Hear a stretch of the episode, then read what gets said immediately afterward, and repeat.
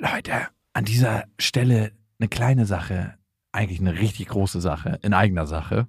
Und zwar sind wir dieses Jahr auf Tour Mhm. im September. Und wir sind in München, in Stuttgart, in Köln, in Wien, Frankfurt, Berlin, Leipzig, Hamburg. Und es ist immer so geil, auf Tour zu sein und alle mal zu sehen. Die Tour heißt Zu hart für den Podcast. Und das ist auch Ich bin Programm. gespannt, was da richtig hart sein wird.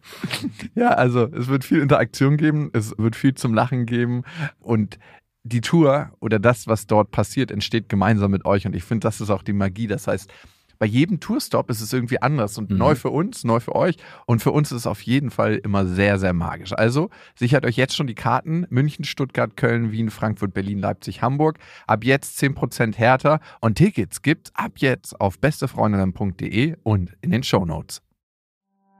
Warum gibt es die Welt? Papa, ich hab dich lieb.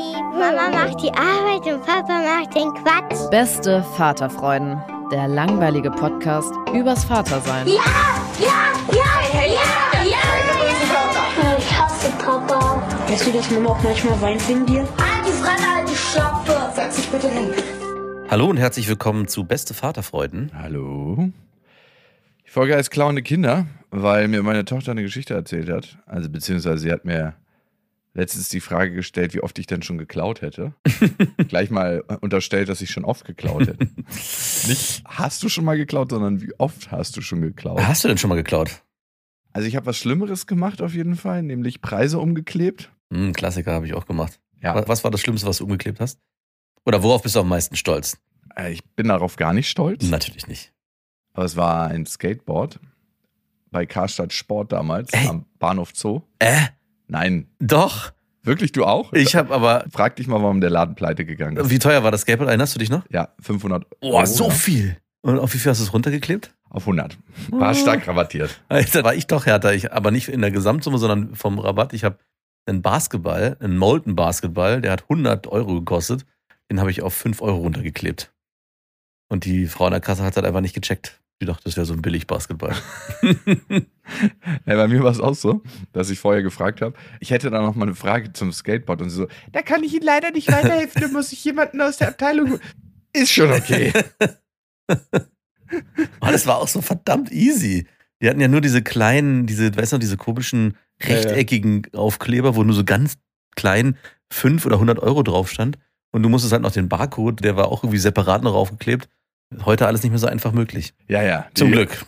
Würde ich auch nie. Legen aber- einem da wirklich Steine in den Weg heutzutage. nee, es war komisch, auf dem Ding dann zu fahren und zu wissen, okay, das hat mich nur 100 Euro gekostet. Ging es dir damals auch so, dass du da so blöderweise sogar ein bisschen stolz drauf warst, dass es geklappt hat? Also es hat sich schon mächtig angefühlt, Mm, so eine starke ja. Rabattierung zu erfahren. ja, genau. ich hatte irgendwie immer ein schlechtes Gewissen, wenn Leute um mich herum geklaut haben oder ich selber was gemacht habe. Aber ich habe auch richtig miese Erfahrungen gemacht mit Klauen. Also ich habe mich ein bisschen gefühlt wie Robin Hood, der Ja? es dem, Nee. dem Großen zeigt. Nee, nee, nee. Ich hatte so- mir so eingeredet, ja, Karstadt, das ist wie so ein Verbrecherunternehmen. Ich tue eigentlich der Welt was Gutes. Nee, oder? Doch. Hey, ich habe auch richtig, richtig blöde Erfahrungen mit Klauen gemacht. Meine Mutter hat damals in unserem Lieblingssupermarkt, da gab es ja nicht so viele, wo ich mal eine Zeit lang gewohnt habe auf dem Dorf. Nein, bitte nicht. Doch, doch. Wir wollen so rausgehen aus der Tür und ich war so acht oder neun. Und auf einmal hält uns der Ladendetektiv an. Ich wusste nicht, dass das der Ladendetektiv ist. Und meinte so, kommen Sie mal bitte mit. Und ich so, Mama, warum denn? Wir haben doch nichts. und sie wurde schon ganz still. Und dann hat sie einfach in dem Laden Creme geklaut. Scheiße, das ist ja das Furchtbarste, was einem Kind passieren kann und einer Mutter auch. Ja. Also nicht das Furchtbarste, aber es ist schon. Ey, und dann kamen wir dahinter, ne, und das war so peinlich, da überhaupt reinzugehen nach hinten, weil alle haben uns ja gesehen und das war so ein Dorf, da kannte sich jeder. Oh nein. Und dann hat der Ladendetektiv mir richtig streng gemacht und dann so, dass das nicht geht und bla bla bla. Dann ist die Polizei gekommen. Auch noch. Ja. Wegen so einer 5-Mark-Creme damals. Ja, es war, glaube ich, schon, äh, weiß nicht, waren bestimmt schon 20 Euro oder Okay. keine Ahnung. Auf jeden Fall kam der Dorfscheriff dann auch noch an, hat so ein richtig Ding gemacht. Und wir haben einfach ein Jahr lang Hausverbot gekriegt in den Supermarkt. Und das war der einzigste Supermarkt in dem Dorf. Ja, was meinst du, was wir an Spritgeld draufgezahlt haben? Also einfach wahnsinnig unangenehm, in den Laden nicht mehr gehen zu dürfen. Am Ende hätte man ja drauf scheißen können. Die hätten nach zwei Wochen nicht mehr gemerkt, wahrscheinlich. Ja, bist du dir so sicher in so einem kleinen. Weiß ich nicht. Also, safe wäre der Ladendetektiv nicht angekommen und hätte gesagt, wir haben doch Hausverbot hier. Wie dumm ist es auch, jemandem ein Jahr Hausverbot zu geben, weil er eine Creme geklaut hat, Ja. was für einen guten Kunden man da verprellt. Allerdings, ich habe mal in einem Mediamarkt geklaut, vor Jahren, wurde erwischt. Ich habe Batterien geklaut, wirklich. Also es ist echt, Warum? ey, keine Ahnung. Es war, ich bin Robin Hood, darfst du nicht vergessen. Ja. Nehm es von den Reichen und gib es mir. Genau. Und wurde dann auch nach hinten geführt vor dem Hausdetektiv und habe mich da geschämt und habe dann auch ein Jahr Hausverbot bekommen und bin dann, weil ich aber nicht mehr wusste, äh, nach einer gewissen Zeit, wann dieses Jahr vorbei ist, war ich nie wieder in diesem Laden. Und dieser Laden hatte, glaube ich, wurde zweimal komplett umgebaut in der Zeit. Und als ich dann irgendwann mal wieder reingegangen bin, dachte ich, was ist das denn? Was ist denn hier passiert? Bis er dann komplett pleite gegangen ist. Er ist dann auf einmal da verschwunden. Ja, weil die ganzen Klauer Hausverbot gegeben Ja, haben. genau. Weil die haben ja auch da eingekauft. Der Trick war ja auch, was klauen und trotzdem was kaufen. Natürlich gehst du nicht aus dem Laden, ohne was zu kaufen, wo Ja. du auch klaust. Natürlich. Nee, ich war aber nie so ein Klauer. Ich glaube, das kam wegen der Erfahrung, die ich da gemacht habe, weil die so unangenehm war. Es war mir auch so peinlich vor anderen Leuten. Und meine Mutter hat mir später erzählt, dass ich sie gefragt habe, ob ich ihr Geld geben soll. ja, gut. Meine Tochter hat mich eben gefragt mit dem Clown, wie viel ich denn schon geklaut hätte. Und ich Wie, so, wie, was, was glaubst du denn, wie sie darauf kam? Ja, sie kam darauf, weil sie selber geklaut hat. Ach so, ich dachte, okay. okay. Ich habe sie dann nämlich gefragt, und hast du schon mal was geklaut? Und sie so ganz stolz so, ja. ich so, ja, was denn? Eine Haarspange hat sie gemacht, als sie mit ihrer Mutter im Laden war. Na, Im Laden sogar. Klar. Nicht mal irgendwie bei Oma oder so oder bei Nee, nee, einer nee. Freundin oder im, Nee, Kinder- es wird im nicht von der Kindergarten ein, geklaut. ein Kuscheltier mitgenommen. Nein, das sind heilige Orte. Im Sie, Laden? Sie, sie hat auch schon einen Robin Hood in sich. Ja, das ist ja hui. Wie alt ist sie nochmal? Fünf, oder? Ja, ich weiß auch nicht, wie das. Kranchen, kriegen Ey, ja, und das nächste war dann so, und hattest du kein schlechtes Gewissen? Wie ging's dir dann damit? Und sie so, nö, ich weiß ja, dass kleine Kinder nicht verhaftet werden. und ich so, ja, okay, das stimmt. und sie kommen nicht ins Gefängnis. also sie wusste genau, dass sie ihr nichts anhaben können, weil sie ein kleines Kind ist. Ja. Ich frage mich so, woher hat sie das? Und Mama und Papa mit ihrer laissez-faire Erziehung machen auch nichts. Und ich bin ja auch in der Waldorf-Kita, da muss ich maximal im Block laufen. In die stille Ecke. Das Der halte ich schon aus. Konsequenzen gibt es ja sowieso hier nirgendwo. Ich glaube, was ich will, ihr könnt mir nichts. Ey, was machst du da? Ich so, ja, stimmt alles, es gibt nichts hinzuzufügen. Ja, was hätte ich da machen sollen? ja, was hast du denn gemacht in dem Moment? Gar nichts? Hast du Ich habe genickt. hast du es weggelacht? So ein bisschen? Ich fand's schon witzig, das konnte ich mir nicht verkneifen. Ey, es ist schon witzig. Ja, es ist total witzig. Und Es es ist ist verdammt berechnend. Also, Es- es ist hart berechnend für ein fünfjähriges Kind. Ja, der Moralkompass hängt erstaunlicherweise gerade in deinem Teil der Familie etwas schief. Ich muss sofort an deinen Vater denken, der Anschnallen im Auto. Wir Fahren ohne Führerschein haben wir noch. Ja, Ey, wir haben da ganz viele ja, Delikte. das ist, irgendwie scheint es noch, ihr seid die wahren Robin Hoods. Ja, Robin Hoods. Ja, ihr seid total. die, die verlorenen Jungs, seid ihr. ja, Also ich überlege gerade, wie das bei meinen Kindern wäre. Ich glaube, meine Tochter würde sich das niemals trauen. Also es wäre eher in die andere Richtung. Also ich, wir sind ja auf der Seite, dass ich versuche, meine Tochter schon dazu zu animieren, vielleicht auch mal ein bisschen über die Stränge zu schlagen. Dass ich sage, hey, sei doch auch mal laut, bau doch auch mal Mist ja, in der Schule. Ich würde mir mal wünschen, dass die Lehrerin zu uns kommt und sagt, also wirklich, was eure Tochter da abgezogen hat, unter aller Kanone. ja habe ich hier gesagt, dass sie das machen soll. Aber nein, wir kriegen immer, ja, so ein liebes, nettes und total und hält sich an alle Regeln. Und trotzdem ist natürlich in dem Moment, wo deine Tochter geklaut hat, die Frage, wie geht man damit um? Also lacht man es weg? Macht man da eine große Moralpredigt? Ja, also ich weiß, dass sie weiß, dass es nicht in Ordnung ist, ne? Ja. Und sie hatte mit ihrer Mutter dann darüber geredet. Was hat die gemacht? Ja, hat ihr gesagt, dass es nicht in Ordnung ist. Aber die haben das nicht zurückgebracht. Das wäre nämlich das erste. Ja, aber wie willst du das machen? Willst du denn sagen, hey, das hat meine Tochter hier? Ja, stimmt, könnte man schon Nein, machen. ich hätte wahrscheinlich, also gut, Das fünf, einfach fünf Jahre ist schwierig, aber ich hätte wahrscheinlich meine Tochter mitgenommen, das bringst du jetzt zurück und du gibst es zurück und entschuldigst dich. Bei wem denn? Bei der Frau an der Weil Kasse? das ist egal, das das das ist, die wird ja nur instrumentalisiert in dem Moment. Das, Oder soll man bei dem DM-Gründer, der im Grab liegt, anrufen? Es war übrigens bei DM. Nein, ich würde das vielleicht sogar mit einer Kassiererin absprechen. Vorher, hey, meine Tochter hat hier geklaut. Nichts Teures. Also kommt auf Geht an. schon in Ordnung? So gleich so. Genau. Also ich will dafür jetzt auch nicht zahlen. Das ist, das ist ja nur, ist ja nur dafür. Ich würde gern den geklauten Gegenstand umtauschen. Genau. Also das könnte man zumindest probieren und dann mit der Tochter gemeinsam besprechen. Hey, du gibst das zurück und entschuldigst dich dafür. Ich Um, glaube, die sind schon lange im Betrieb. Ja, ist doch egal. Es geht um diesen Symbolcharakter dahinter. Zu erkennen, hey, das war ein Fehlverhalten meinerseits und dieses Fehlverhalten führt danach zu einem unangenehmen Gefühl. Und das unangenehme Gefühl ist, zugeben zu müssen, was getan zu haben, was nicht okay ist. Und ich glaube, in dem Moment, wo ihr beide oder du auch sagst, äh, das vielleicht sogar so ein bisschen wegschmunzelt, vielleicht sogar auch unterbewusst ganz cool findet, also ich höre jetzt so ein bisschen raus, so wie sich dich da gerechtfertigt hat mit dem Gefängnis und so, das ist ja auch ganz schön selbstbewusst und cool. Was es ja auch ist, ohne es von der Hand zu weisen. Also, das darf man ja trotzdem als Eltern behalten, weil es hat ja auch eine. Ja, das muss in einem stillen Kämmerchen eingeschlossen werden und vor dem Kind versteckt. Nee, ich würde es an anderer Stelle, also ich würde diese Fähigkeit, so einen krassen Reflexionsprozess über ein Gesellschaftssystem so früh schon zu erkennen, würde ich an anderer Stelle dann wiederum belohnen. Also das kann man ja dann, keine Ahnung, mal thematisieren oder. Hey, du hast deine erste Tankfüllung geklaut. Genau, Super. super toll. Aber am Ende gibt es ja keinen falsch oder richtig. Es kommt nur darauf an, wie vehement möchtest du da interagieren und intervenieren. Und ich glaube, das wäre eine Möglichkeit. Also ich weiß auch, dass wir bei kleineren Geschichten, bei meinem Sohn hatten wir das mal, dass der nicht was geklaut hat, aber der hat auch was kaputt gemacht, glaube ich, war es, ein Kuscheltier von einem anderen Kind. Hm. Und hat es dann einfach wieder zurück in den Schrank geschoben. Okay. Hätte ich auch nicht mit umgehen können.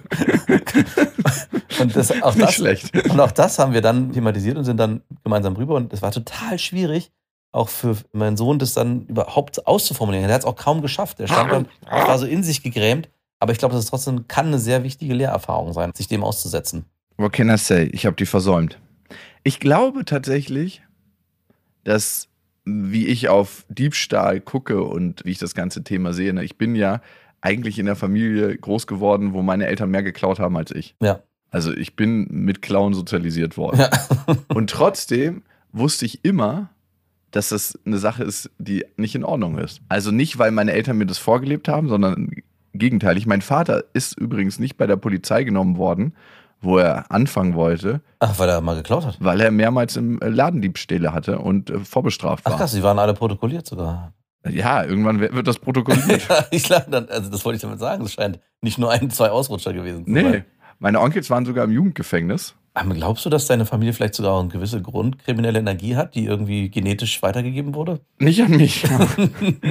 Aber. Ja, Ich denke einfach, wenn du in anderen Zeiten groß geworden bist, wo es auch nicht so viel gab und wo deine Eltern nicht einen Raum geschaffen haben für dich, wo es absolute Sicherheit gab, hast du dir das halt genommen, was Ja. du wolltest. Und Berlin war dann nochmal ein spezielles Pflaster. Ja. Also ja, Ich erinnere mich nämlich zurück, ich habe ja auch so als Kind, so 12, 13, auch immer wieder mal so Schokolade, auch vom DM geklaut auf dem Nachhauseweg. warum war, ist es immer DM? Ich weiß nicht, warum es immer DM ist. Aber stimmt, du hast recht. Es war auch ein DM. Ich, meine Eltern haben mich damit auch irgendwann erwischt und haben das dann irgendwie mitbekommen. Oder ich habe das, meine Mutter hat mich, glaube ich, gefragt und ich habe es dann dummerweise auch so halb stolz zugegeben und so ein bisschen erinnert mich das auch an deine Tochter, die so sagt, ja, ich werde komme nicht ins Gefängnis. Ich glaube, sowas habe ich nicht gesagt, aber ich meinte auch, so was soll denn passieren? Und im Nachhinein, glaube ich, wäre es gut gewesen, wenn meine Eltern mich auch damit konfrontiert hätten, hey, okay, du machst es, dann gehen wir jetzt mal dahin und Hm. du erklärst es dem mal, was du hier gemacht hast. Du bist ja auch derjenige, der dann in dem Moment in der Verantwortung ist. Da war ich aber schon älter. Jetzt bei einer Fünfjährigen kann man es vielleicht auch niedrigschwellig machen. Papa wartet hier draußen, du gibst das bitte zurück. Nee, du kannst ja das mit ihr gemeinsam machen. In Beziehung gemeinsam einen leeren Schritt vollziehen. Dass sie, weil irgendwie muss sie ja für sich abgespeichert haben, wie du ja auch sagst, das ist gar nicht dramatisch, das ist nicht schlimm, mir passiert ja nichts. Und Mama und Papa machen in Anführungszeichen auch nichts. Vielleicht kriege ich sogar Aufmerksamkeit dadurch, wenn ich das erzähle. Und so ein Ja. bisschen ist es ja auch passiert. Ja, es ist manchmal so schwer für mich, weil sie so reif und erwachsen wirkt und so reflektiert und so clever, dass ich mir denke, was soll ich ihr erzählen? Sie weiß, dass es nicht in Ordnung ist. Mhm. Es ist so ein bisschen so und ich glaube, das kann fatal enden, als ob ein Kumpel einem Kumpel was erzählt. Ja, genau. Und dann bin ich nicht mehr ihr moralischer Kompass, sondern sie ist so auf weiter See alleine unterwegs und entscheidet die Dinge. für Na, beziehungsweise bist du der moralische Kompass, der ihr signalisiert, es ist okay. Unterschwellig. Wir dürfen das. Ja, weil es ist ja auch irgendwie lustig und es ist ja auch irgendwie. Ja, Aber wie gesagt, ich will es auch nicht überdramatisieren. Das ist am Ende eine lustige Situation und ist auch, ich warte ab, bis sie das nächste Mal klaut und dann schreite ich ein. Ich, vielleicht ist jetzt auch der erste Schritt, zur professionellen Diebin passiert. Dass sie gar nicht mehr das erzählt. Genau, jetzt hat erstmals erzählt, hat sich die Absolution abgeholt von Papa und Mama. Okay, passt, ich darf. Und jetzt wird's heimlich gemacht und es wird immer größer und immer mehr. Und sie später dann, wenn sie im Gefängnis sitzt, sagt sie, ja, damals an diesem Scheidepunkt, da habt ihr nicht eingegriffen und da wusste ich, hier ist meine kriminelle Laufbahn geebnet. Und sie hortet in so einem kleinen, in dem, in dem Bett, sie hat auch so ein Hochbett mit Schubladen oder Ja, ja. richtig Gold und Schätze. Die ist gut. Ja. Ja, wann greift man ein, ne? Ich finde manchmal, sie sagt ja immer wieder, es ist komisch, dass wir uns nicht streiten. Und ich so, ja, möchtest du dich gerne streiten? Und sie so, nö, nö, ist in Ordnung. Ich würde mich gerne auch mal mit ihr so fantasiemäßig streiten. Also das wäre ja eine Situation gewesen, wo, ich meine, es muss ja kein Streit entstehen, aber wo zumindest ein Konflikt entstehen hätte können, den du dann auch aushalten hättest müssen. Also wenn du hättest ja auch anders reagieren können, du hättest ja auch empört und enttäuscht reagieren können. Auch wenn sie so lustig und so, ja, mir passiert ja nichts, aber in dem Moment, wo du sagst, hey, finde ich jetzt überhaupt gar nicht lustig und auf eine ganz andere emotionale Art auch reagierst, hätte sie das ja schon gespürt. Am Ende wäre es aber nicht authentisch gewesen, weil das bin ich nicht. Mm, Also klar könnte ich jetzt sagen, für meine Tochter, weil ich weiß, was in Ordnung ist oder was nicht in Ordnung ist, könnte ich sagen, ja du, ich bin enttäuscht von dir, bin ich aber nicht. Also soll ich denn trotzdem sagen, ich bin enttäuscht von dir, weil das das Gesellschaftliche ist, was eigentlich richtig ist, aber es nicht mir entspricht, so wie mein Vater das nicht zu mir gesagt Naja, hat? gut, du willst ja nicht, dass deine Tochter klaut. Nö, aber Und du Ich willst es ja auch auch nicht instrumentalisieren. ich möchte sie aber auch nicht manipulieren mit einer nicht authentischen Art. Also ich würde nicht sagen, ich bin enttäuscht von dir, wenn ich es nicht bin. Also ich bin ja nicht enttäuscht von ihr. Ich dachte mir so, erstaunlich. Also ich war viel eher überrascht. Ich bin überrascht von dir. Das wäre authentisch. Ja, Ich war nicht enttäuscht von ihr. Was soll ich denn sagen, ich bin enttäuscht von dir? Ja, wenn du ganz tief in, also gut, es ist jetzt das erste Mal passiert und es war, Klar, wenn es jetzt nochmal und nochmal passiert, dann könnte ich irgendwann sagen, hey, es verwundert mich ganz schön. A, warum denkst du, dass du klauen musst? Und B, gehört das anderen Leuten.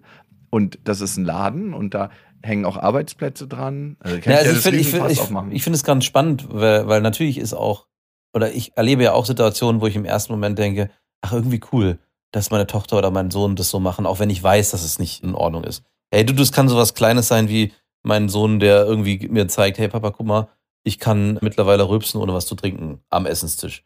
Und natürlich ist es nicht okay und ich bin auch nicht enttäuscht und verärgert, sondern denke so, hm, hm, Not bad, so, son. um die Geschichte weiterzuführen, was jetzt dadurch passiert ist, dadurch, dass er mehrfach von mir signalisiert bekommen hat, nicht, hey, das ist, machen wir nicht am Tisch und das finde ich blöd und bitte lass das, das gehört sich nicht, sondern eher so, hey, irgendwie, hey, hey, mit so einem Armpocher finde ich es ganz cool. Hat er sich angewöhnt, das am Tisch zu machen und wir kriegen das ganz schwer wieder raus.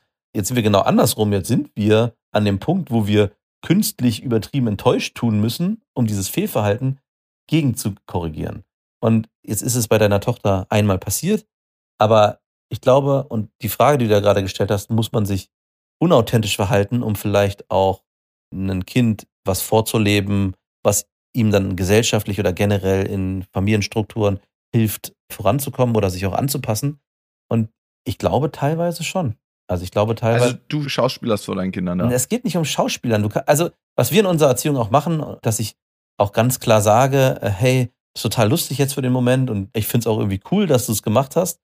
Und trotzdem auf der anderen Seite auch ganz klar ausformuliere, aber eigentlich ist es nicht okay. Und es geht auch beides. Man kann darüber lachen und es humorvoll betrachten und trotzdem im nächsten Moment auch ganz klar ernsthaft formulieren, aber dir ist schon klar, in so einer Situation ist so ein Verhalten eigentlich nicht angemessen. Und dann den Ball zurückspielen, wie möchtest du denn, wenn dir was ähnliches widerfährt, wie würdest du das denn selber bewerten? Also ein Beispiel wäre ja zum Beispiel, mit deiner Tochter das aufzumachen. Wie wäre das denn, wenn eine Freundin von dir ein Kuscheltier von dir klaut? Wie fändest du das? Und dann hättest du ja eine Möglichkeit auch eine. Euli, das ist ihr Lieblingskuschel. Stell dir das mal vor. Und damit entsteht ja auch erstmal was. Das sind, also ich glaube, was dir gar nicht so richtig bewusst ist, dass dadurch ein, ein Schaden entstehen kann. Jetzt ist es im Laden ein Schaden, der nicht relevant ist. Naja, doch, weil das machen ja viele. Viele klauen ja und das Genau. ist ja die Menge. Genau, das ist für sie noch nicht, das ist viel zu abstrakt und groß. Und das runterzubrechen. Alle Kinder klauen. Genau. und das runterzubrechen und auf die Einzelperson und zu gucken, hey, was das eigentlich macht und warum es dann am Ende auch ein Fehlverhalten ist und warum du das auch nicht wünschst von, von deinem Kind oder du selber auch nicht machst, kann man schon thematisieren. Es gibt auch ein schönes Buch von Leo Lausemaus, was man vorlesen kann. Da Ah ja, das, die Geschichte haben wir schon gelesen. Genau. Und na Die gut, hat dann, mich gezogen. vielleicht hat sie es dadurch auch gelernt, Naja, was Was- Klauen überhaupt ist. was ich auf jeden Fall nochmal machen werde, ist das Gespräch mit ihr suchen und das einzuordnen. Da hast du recht. Das kann, glaube ich, ganz gut tun. Papa war so überrascht von deiner Cleverness als Diebin, dass ich in dem Moment nicht antworten konnte. Aber ich habe es mir nochmal durch den Kopf gehen lassen. Aber du, das ist doch eine Erziehungsmethode, die ich selber auch total genieße, mit den Kindern schon auch wie mit kleinen Erwachsenen reden. Und mit deiner Tochter geht es, glaube ich, nochmal, also was heißt nochmal krasser, aber ich glaube, die ist da in der Lage, genau diese beiden Seiten zu beleuchten. Dass du sagst, hey, ich als Papa fand es auch irgendwie total lustig.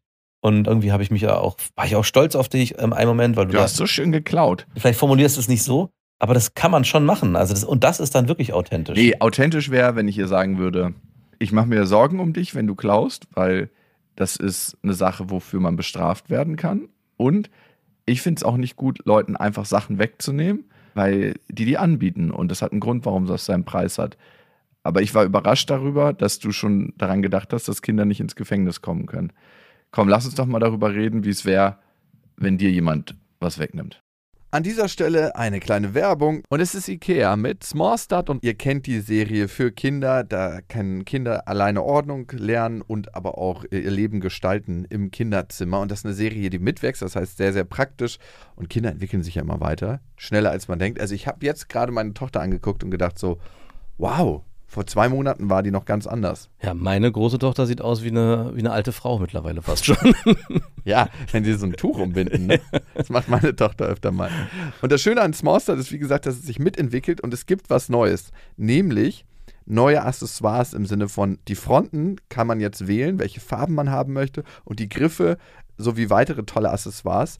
Also das heißt, man kann es nochmal individueller gestalten. Die Griffe sind auch herrlich groß. Die Kinder können die Möbel alle selber gut bedienen und es sieht einfach super individuell aus irgendwie. Genau, und die Kinder können diesmal auch selber mitbestimmen, wie sie ihr Zimmer gestalten. Und ich erlebe das auch gerade bei meiner Tochter, die sagt, hey, ich möchte jetzt einen neuen Schrank und ich möchte das so und so haben. Und Ich mache einfach mal neue Griffe. ich mache einfach mal neue Griffe. Du glaubst nicht, was manchmal nur ein bisschen andere Farbe macht mit der individuellen Auslebung dieser ganzen Sachen. 100 Prozent. Und die kann man jetzt wechseln, sowie andere tolle Accessoires. Small Start bei Ikea, schaut mal vorbei. Die Infos dazu findet ihr auch nochmal in den Shownotes. Und auf ikea.de. Und diese Sache mit dem Gefängnis, das kannst du ja auch nochmal positiv benennen, dass du das auch schon verstehst, was das bedeutet. Also ich finde es, also es hat, gibt ganz viele Möglichkeiten und Raum. Ey, daraus ergeben sich auch voll viele Ausflüge. Ey, dann machen wir einen Ausflug Genau. im Gefängnis. ins JVA. JVA Tegel war ich auch schon mal ein paar Mal jemanden Ähm, besuchen. Achso, Ey, ist ein harter Ort, kann ich dir nur ja, sagen. glaube ich. Ey, Gefängnis, ne? Alle sagen immer in Deutschland, ist es so lulli, im Gefängnis zu sein, aber die Leute waren einfach noch nicht im Gefängnis drin selber. Ja. Ja. das ist ja gar keine Bestrafung. Fucking, wart ihr mal selber im Gefängnis? Wie es der riecht, Mhm. wie die Atmosphäre ist? Dieses Gefühl, wenn du alleine drin bist, dass du einfach frei wild bist für alle. Ja. Ist es wirklich so? Du musst ein harter Hund sein, Verbindungen haben und es sind auch nicht die cleversten Leute immer nur im Gefängnis. Es ist nicht so wie in amerikanischen Filmen, dass man, wenn man denn mal den Weg gefunden hat, dass man mit allen super geil reden kann, sondern manche haben einfach nicht den Intellekt, um das zu verstehen, was Ja. du denen sagst. Du könntest ja auch eine extreme pädagogische Maßnahme einführen, dass du sagst, komm, ich buche einen Flug nach Amerika, morgen wird jemand mit der Todesspritze hingerichtet. Wir setzen uns vor die Scheibe und gucken mal, was im schlimmsten Fall passiert. Ob das dann immer noch so lustig ist. Darf man das dazu gucken? Ich weiß nicht, es gibt in Filmen, sieht man doch immer so, dass bestimmte Zeugen zugucken müssen, wenn die Spritze fällt. Ey, da würde ich nicht zugucken wollen. Nein, natürlich nicht. Und ich würde auch meine Tochter vielleicht nicht davor setzen als pädagogische Maßnahme. Bisschen zu hart. Ja. Aber das Gefängnis in Deutschland ein lustiger Ort ist oder so, so ein weiches Ding, vielleicht nicht so hart wie irgendwo in Südamerika, vielleicht nicht so hart wie in Amerika, Mhm. aber immer noch ein verdammt krasser Ort, wo du nicht sein willst. Ja. 100 Prozent. Also und die Leute, die das anders sehen, es ist schon gut. Ich meine, ich war immer nur Besucher, ne? Wenn jetzt jemand selber saß und gesagt hat, ja, für mich war das easy peasy, dann Ja. muss man dem natürlich glauben. Du, es tut sich noch ganz viel anderes auf, merke ich gerade. Ich, ich steigere mich da gerade rein, merke ich. Man kann sogar auch anfangen, wenn deine Tochter daran Interesse hat, ihr zu erklären, wie überhaupt unser Wirtschaftssystem in Anführungszeichen funktioniert, ganz niedrigschwellig, dass man für Geld halt Ware kauft und dass es hergestellt werden muss. Wie ist das mit Menschen? Also- Werden Menschen auch gekauft? Genau, also mein Sohn fragt nämlich mittlerweile sehr viel krasse Sachen, so wie, wo ich manchmal denke, so, wow, da müsste ich ja nicht so tief einsteigen, um das ganze System Selber zu verstehen. Genau, um das System ihm zu erklären. Ja, so wenn er mich so fragt, wie funktioniert Geld, Papa, dann denke ich so, okay, You got Challenge, you got me, Challenge accepted. Weiß keiner so richtig. Genau. Also- und im Prinzip wäre das auch eine Möglichkeit, da so nochmal einen anderen Ansatz zu finden, um ihr, weil sie ja auch scheinbar, wenn sie das mit dem Gefängnis und mit dem mir passiert nichts versteht, wird sie wahrscheinlich auch abstrakt verstehen, wie das überhaupt dazu kommt, dass man im Laden was kaufen kann. Das ist ja auch eigentlich super abstrakt. Du gibst irgendwas dahin und kriegst was zurück. Was ist da? Was passiert da eigentlich? Ja, aber wie funktioniert Geld? Weißt du, was ich noch nicht verstanden habe? Wie kann man als Bank zum Beispiel, wenn du von jemandem Geld einnimmst, das dann mehrmals an andere Menschen verleihen, diese eine Summe, die du einnimmst? Das passiert ja bei Banken. Mhm. Wie geht das? Wenn Tja. so eine Fragen kommen, wie würdest du darauf antworten? da würde ich gar nicht drauf antworten. Ey, da gibt es so viele Fallen. Also in unserem Wirtschaftssystem gibt es ja auch so viele eigentlich logische Fehler, die sein dürfen, weil mächtige Institutionen das so geregelt haben und weil es da wenig Gegenstimmen zu gibt. Wo, wo sind wir auf einmal gelandet? Wir- Es wurde gerade eine Haarspange geklaut. Wir sind, Der Wirtschaftspodcast, beste Vaterfolge. Wir setzen ja, uns mit dem wie erklärst du sowas? Wie Ja, erklärst nee, du da, da, so, also ich glaube, da, da muss man da nicht einsteigen. Das ist denn mit Ich- sechs Jahren. ich erst, bleibe dass dann so bei der Frage Spardose, die bei Oma steht, wo man dann Geld reinmachen Okay. kann. Also was wir zum Beispiel gemacht haben, und vielleicht hilft es auch, ich weiß nicht, ob deine Tochter irgendwelche Gegenstände und Bücher hat, die sie nicht mehr haben will. Ich habe angefangen mit meinem Sohn, als er diese Geldfrage gestellt hat, Sachen zu verkaufen bei Kleinanzeigen, die er nicht mehr haben will. Also irgendwie ein Spielzeug, so Paw Patrol Geschichten. Und habe gesagt, wenn wir die verkaufen, da kommt dann jemand und der gibt mir Geld und dann kannst du das Geld haben, dann kannst du dir was Neues dafür kaufen. Was Und dadurch entsteht natürlich so eine Art Ja. Wert. Es ist, ah, okay, mit Geld kann ich mir Dinge kaufen. Umgekehrt bedeutet es ja aber auch, dass ich mir nicht einfach Dinge aus dem Laden nehmen kann, weil die haben einen Wert, der durch Geld bemessen wird. Und ich glaube, dadurch kann nochmal so ein anderes Bewusstsein dafür entstehen, was es überhaupt ist, diese Haarspange, die man da einfach sich rausgreifen kann. Ja, ich finde diese Deckenverkäufe auch gut. Wenn man so eine Decke aufmacht, irgendwie an der Straße. Ja, das habe ich früher gemacht, ja, stimmt.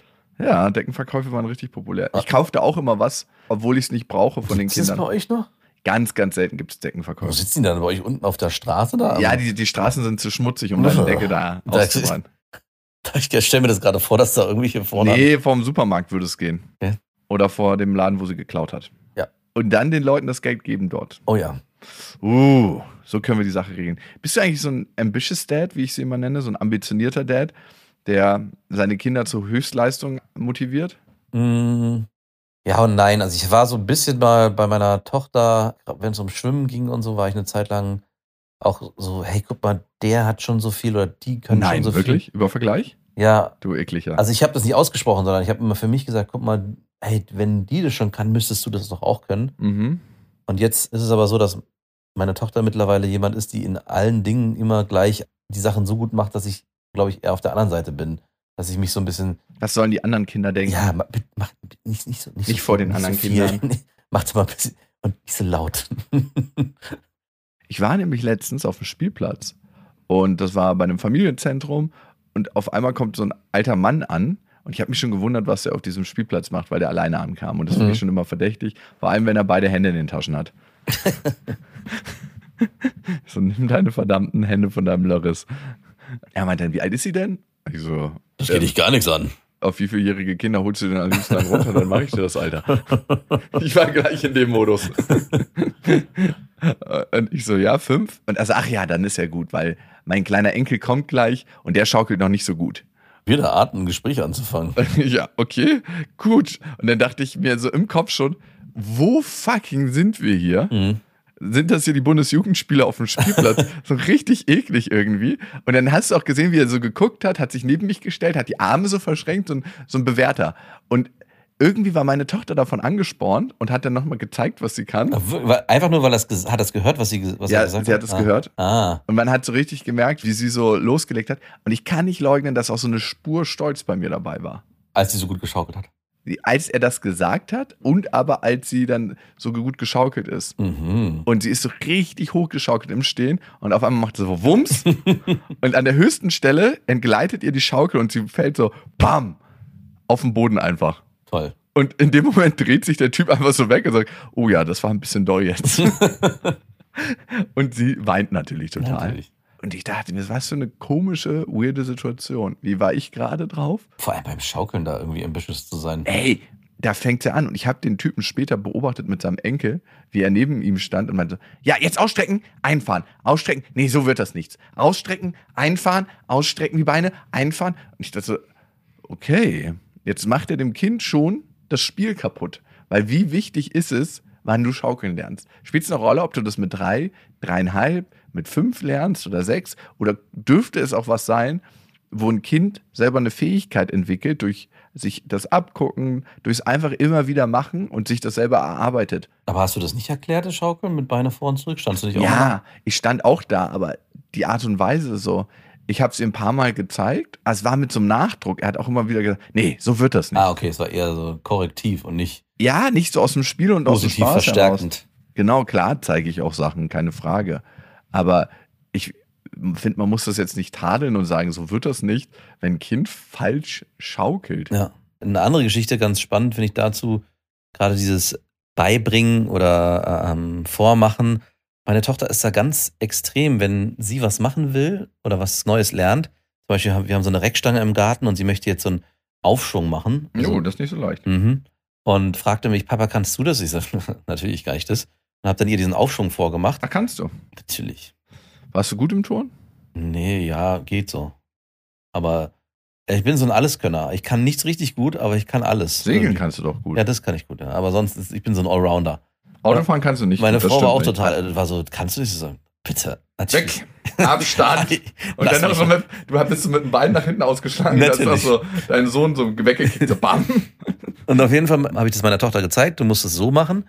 Und als sie das dann erklären wollte, die tut sich ganz schwer, wenn man ihr Sachen erklären will. Die will dann immer, nein, nein, lass mich, ich mache das alleine, ich Weil will da alleine. Enttäuschung drin liegt, ne? Über, Potenzielle. nein, ich, das ist es, glaube ich, nicht. Was, ich weiß nicht, was es ist. Sie, ist, sie will es alleine schaffen. Und sie will sich auch ganz wenig erklären lassen, weil sie durch den Prozess des Alleineschaffens gehen will.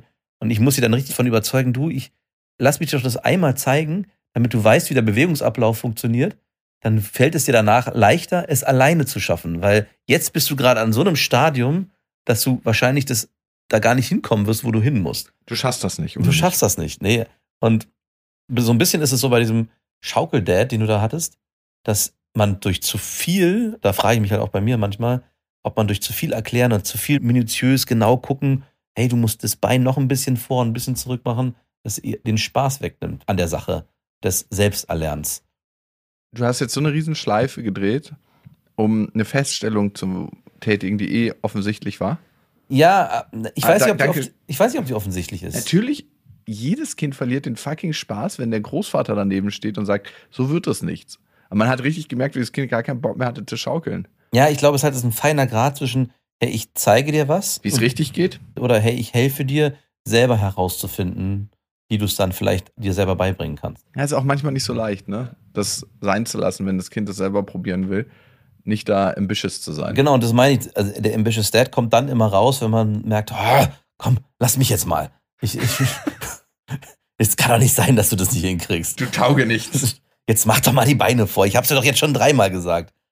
Ja, und dann finde ich, um sich daran zu erinnern, wie schwer das alles am Anfang ist, Genau. muss man einfach mal wieder mit der linken Hand Zähne putzen. Ja, oder einen Flickflack üben. Einfach mal jetzt so Ja. aus dem Stand. Stimmt, eigentlich was Neues machen, Mhm. wofür wir auch ganz lange gebraucht haben, um das zu lernen. Ja, also bei mir kommt der Ambitious Dad immer dann raus und ich merke, am besten ist es, sich zurückzunehmen, so leichte Impulse zu geben und Du taugst nichts. am Ende haben die Kinder eh am meisten davon, wenn sie es dann doch selber beibringen. Aber es hilft trotzdem, das denen einmal zumindest grob zu zeigen, damit sie zumindest einmal den Weg geebnet bekommen, wenn man das kann. Ich frage mich ja manchmal, wie das, als ich diesen Aufschwung gemacht habe, ja, kannst du einen Aufschwung? Ich war richtig gut im Ton. Es gibt ja auch Eltern, das ist ja auch völlig okay, die nicht so sportlich sind und diese ganzen Sachen nicht vormachen können. Oder auch gar keine Ahnung haben und dann überhaupt nicht wissen, wie sie den Naja, da kommen so eine Themen, glaube ich, selten auf. Und die, na, weiß ich nicht. Ich glaube schon, dass Kinder hohen Bewegungsdrang haben. Und wenn da so eine Reckstange ist, auch sich ausprobieren. Und die schaffen es, haben ja auch das Potenzial, es zu schaffen. Die brauchen ja nicht den Vater, den Ambitious Dad, der daneben steht und denen zeigt, wie es geht. Das ist, es wäre schon interessant, ob sportliche Eltern eher sportliche Kinder haben. Also, ich würde sagen, die Statistik spricht dafür. denke ich auch. Siehst du auch immer an Profisportlern, dass die Eltern meistens auch Profisportler Ja. waren. Ich glaube, Lukas Podolski zum Beispiel, der Vater war auch Fußballer. Die Mutter war Handballerin, ich weiß es nicht mehr. Aber ganz häufig hast du das, gerade bei Profisportlern, Hm. dass die Eltern entweder sehr, sehr sportlich waren oder selber schon Profisportler waren. Aber gut, da gibt es dann auch andere Kontakte. Ja, Heini, nimm, nimm, mal meinen Sohnemann hier ins Training mit rein. Ja, okay. Der spielt zwar noch nicht auf dem Niveau, wo wir ihn brauchen, aber der ist jetzt dabei. Gut. also ich, da habe ich mich mit meinem Vater unterhalten, der, mein Sohn spielt ja Fußball. Und der meinte auch so, ja, ich kenne hier einen, der arbeitet bei Hertha und da könnte man vielleicht später auch so und so. Und ich meinte, hä, naja, es geht- kommt ja auch ein bisschen darauf an, wie gut die spielen. Und der meinte nur, das denkst du. Am Ende ist es wirklich, glaube ich, mehr Beziehung als, also es gibt hinten raus oder ab einem bestimmten Punkt ist es dann Talent und Leistungsfähigkeit. Aber am Anfang ist es auch viel Förderung, Förderung und Klar. Connection, dass man auch an die Stellen kommt, dass du dich auch entsprechend altersgemäß entwickeln kannst, um dann am Ende dann einer von denen zu werden, die herausstechen. Ja, und am Ende ist es auch ganz viel der Weg dorthin. Ne? Ja, genau. Du musst in die richtige Schiene kommen, um dann Profisportler zu werden. Und da musst du reinkommen und da ist viel Verbindung. Also 100 Prozent. Wärst du gerne Profisportler geworden? Auf gar keinen Fall. Ich war ja auf einem guten Wege, aber ich war im falschen Sport. Ich war, also ich war nicht Profisportler, aber in der Bootsklasse, in der ich gesegelt bin, gab es dann die nächste Stufe, die ich hätte wählen müssen, wo es dann auch richtig um Kader gegangen wäre. Also ich habe mit meinem Trainer da zusammengesessen und meinte so, du bist jetzt an einem Punkt, wo wir entscheiden müssen, diese Bootsklasse, in der du segelst, ist nicht mehr olympisch.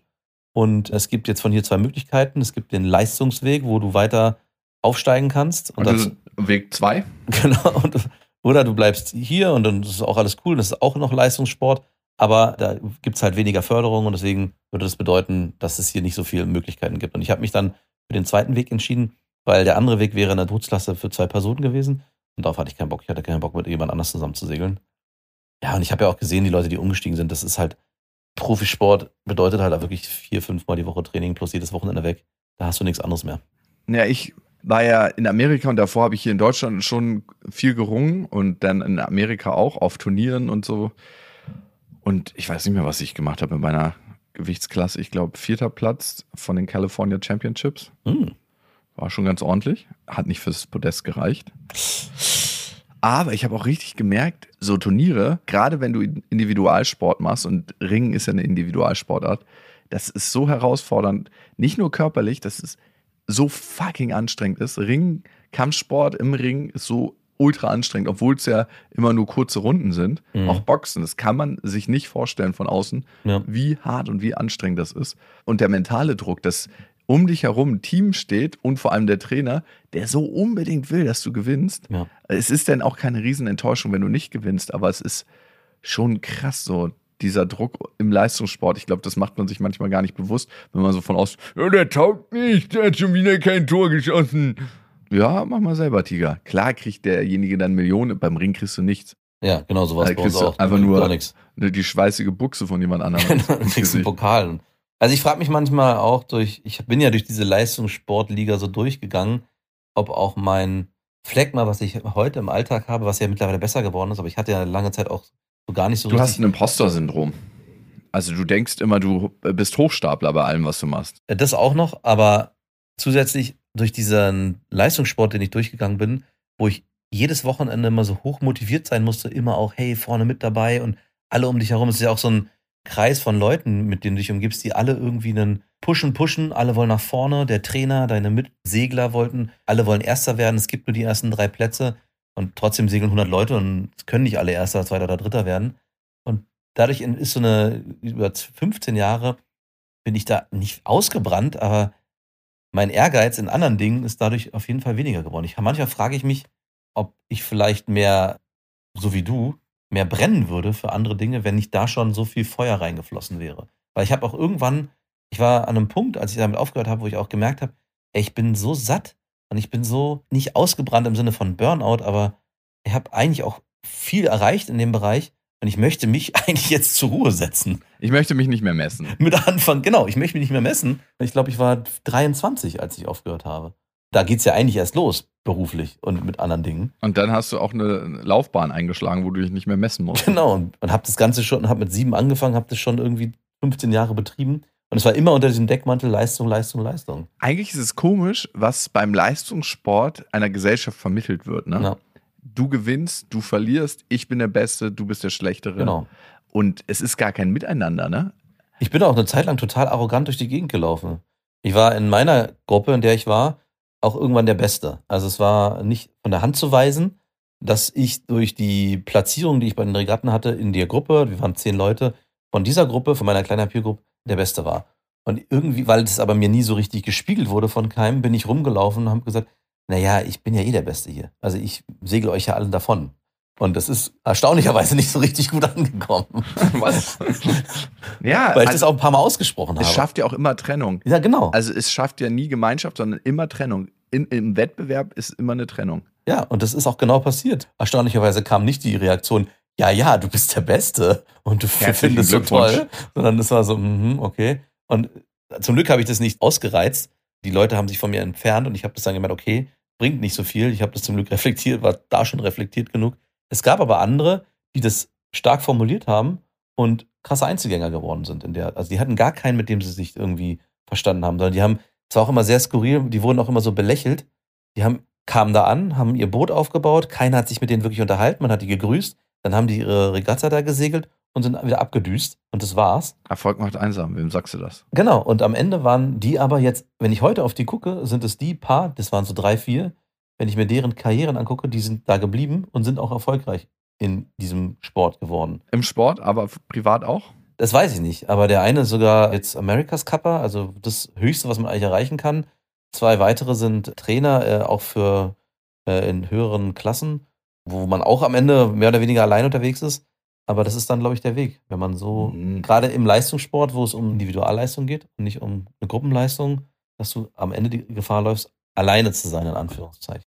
An dieser Stelle eine kleine Werbung. Und es ist Elefanten, die Elefantenschuhe für Kinder.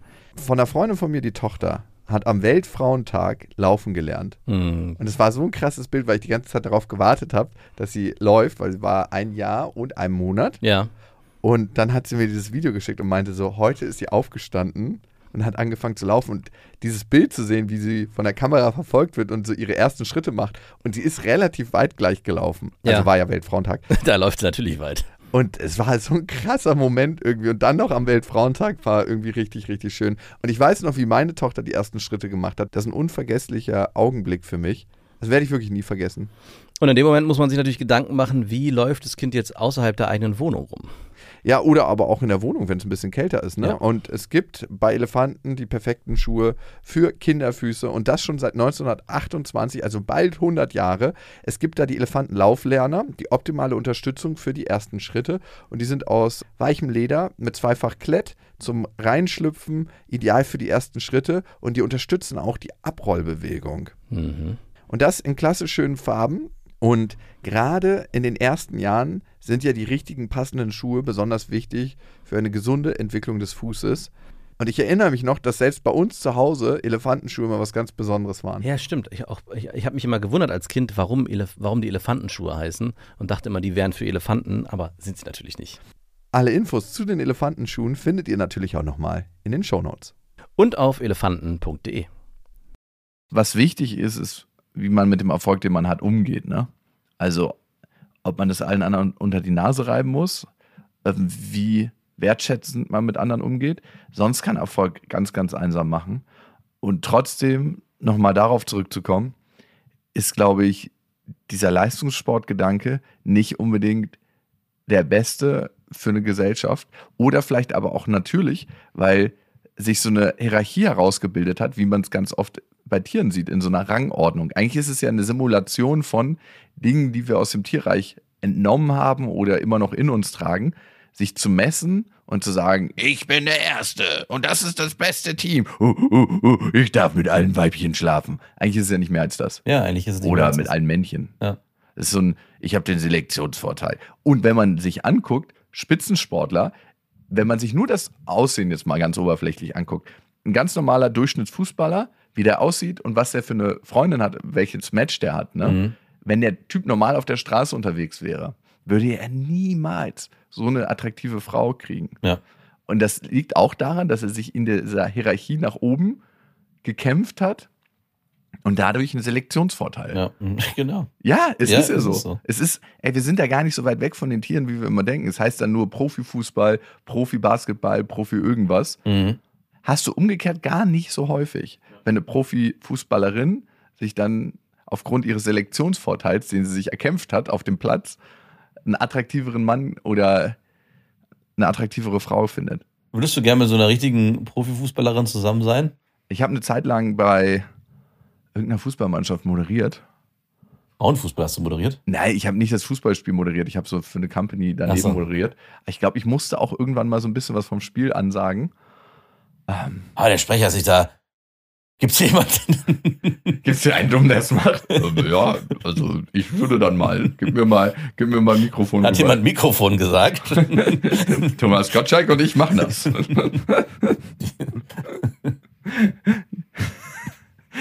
er hat es hinten schon in der Hand, ihr muss, müsst es nur anstellen. Und es waren auf jeden Fall richtig, richtig nette Frauen. Klar, ja.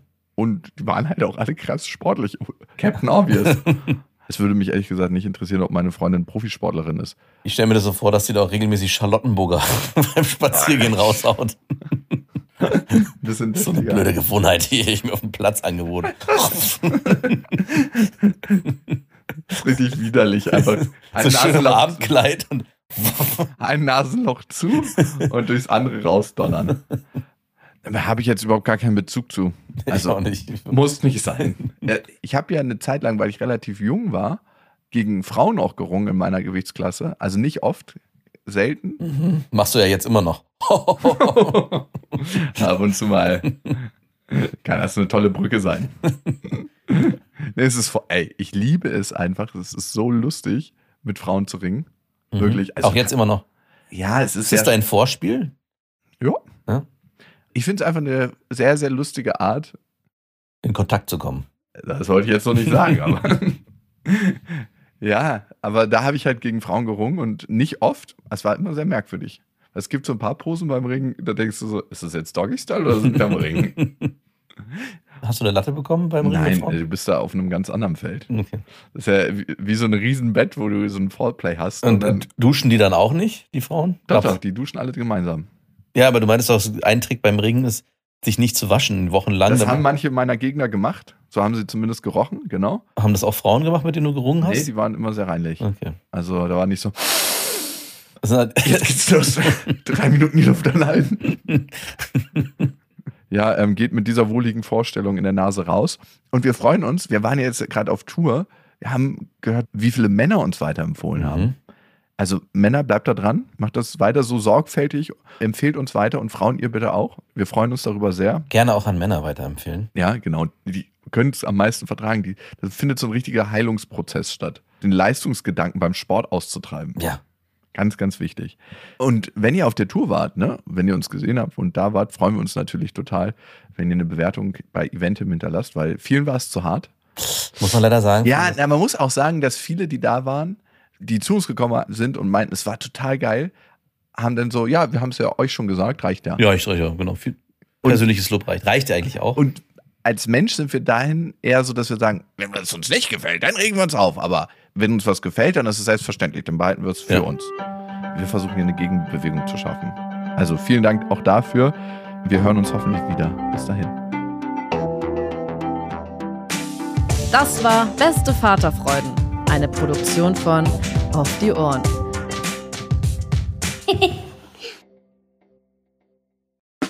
Der 7-One-Audio-Podcast-Tipp. Max, wann hast du das letzte Mal so richtig brutal offen mit jemandem geredet? Also so, dass es wirklich wehtut. Mit dir. Ja. Hier. Das sind wir, beste Freundinnen, der ultra-ehrliche Männer-Podcast. Und wir reden über Liebe, Sex, Beziehung, über alles, was eigentlich hinter verschlossenen Türen besprochen wird. Und manchmal auch über Freundschaft. Bei uns erfahrt ihr so Sachen, wie man wirklich herausfinden kann, ob man mit einer Frau zusammen sein will oder doch nur bimsen. Und warum Max Freundin gerade, zumindest im Podcast, einen Riesenunfall mit ihrem Pferdehänger hatte. Das eine oder andere Gedankenexperiment wird ja auch noch gemacht. Also hört rein, jeden Donnerstag gibt's beste Freundinnen überall, wo es Podcasts gibt.